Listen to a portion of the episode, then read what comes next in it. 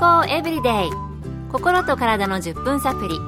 この番組はセブンス・デ・アドベンチスト・キリスト教会がお送りいたします。皆様お元気でしょうか？森田美恵です。今日もあなたやあなたの大切な人の心と体の健康に役立つ情報を短い10分間にぎゅっと詰め込んでお届けします。セブンス・デ・アドベンチスト・キリスト教会は社会奉仕をモットーに世界中で病院や学校も運営しています。日本でも東京神戸沖縄の3カ所の病院をはじめ福祉施設などの運営を通して皆様の健康と医療福祉の発展に携わってまいりました。なおこの番組は健康情報番組で医師のアドバイスや治療に代わるものではありません。すでに投薬を受けている方また病院に通われている方はかかりつけの医師の指導のもとこの番組の情報も参考になさってくださいあなたの体のバクテリア大切にしていますか？と言われても何のことかピンとこないかもしれませんね。バクテリアって汚いものと思う人多いのではないでしょうか？腸内の細菌についてはこの番組でも取り上げたことがありますが、その時は良いバクテリアが腸内にはいるというお話があったと思います。では、腸内以外にも良いバクテリアっているのでしょうか？今日のトピックは良いバクテリアです。今回はアメリカメリーランド州心臓核医学専門医師ピーター・ランドレス先生のお話をお送りします。21世紀に入ってからの微生物学の進歩によって人のマイクロバイオームの驚くべき世界が明らかになってきましたマイクロバイオームとは私たちの体が持っているバクテリアウイルスカビなどの微生物の生態系のことです。肌鼻や口などの粘液胃腸など我々が外の環境に触れる場所はどこでもこの微生物の生態系があります。よく知られているのが腸内フローラです。腸以外にも私たちの体にこの微生物の生態系があり人それぞれ違う生態系を持っています。私たちの体には1万種類以上の微生物が住み着いていると言われていますがこの研究はまだ始まったばかりなのでこれからもっと多くの微生物が発見されていくことでしょう。人間の細胞一つにつき少なくとも10の微生物が住んでいることが分かっています。なので人間が持っている微生物の数はとてつもない数になります。その微生物は悪さをするものもありますがほとんどは生きていくのに欠かせない大切なものなのです。生まれてくる赤ちゃんを例にすると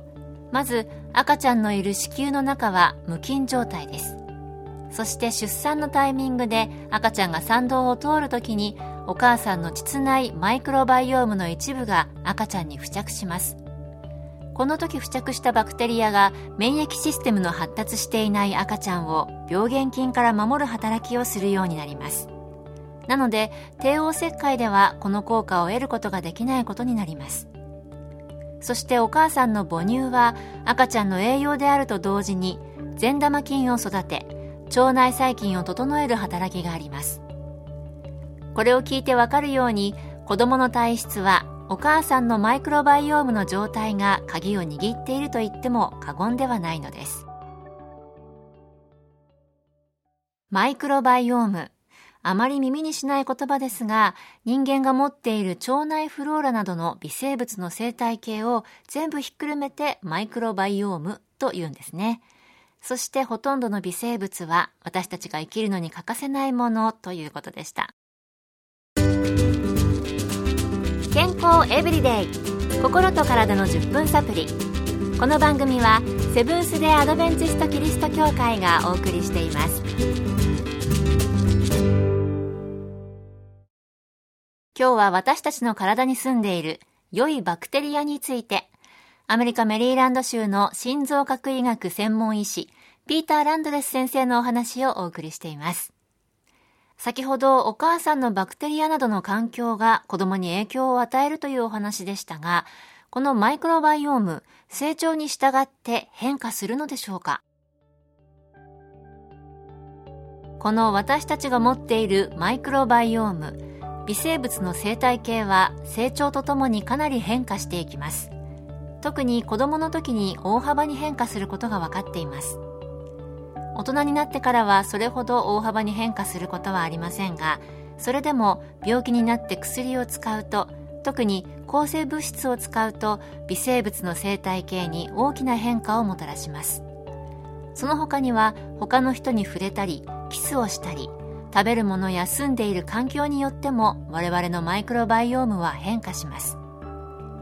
長いこと医療ではバクテリアを悪いものとして扱ってきましたが近年になり健康的なバクテリアは体に悪い影響を与えるバクテリアが増えないようにコントロールすること。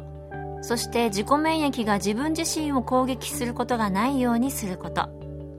また良いバクテリアが免疫システムを助けるなどバクテリアの健康への重要性が分かってきています。私たちの肌胃腸粘膜は外敵から守る最初の免疫システムです。例えば健康的な口内のバクテリアは虫歯を予防します。良い腸内細菌は消化を助けます。そして場合によっては肥満や栄養失調また糖尿病を予防することも分かっています。最近の研究では腸内細菌と脳の疾患特に自閉症うつ病不安障害が関係している可能性があることが分かってきています。マイクロバイオーム。成長とともに変化したり環境や薬などによっても変化する。ということでしたね。そして腸内細菌と脳の疾患に関係がある可能性がある。ということでこれも興味深いですね。マイクロバイオーム、私たちのいろいろな健康に重要な関係がありそうです。これからもっと研究が進んだら、さらにいろいろな健康への重要な働きが発見されるかもしれません。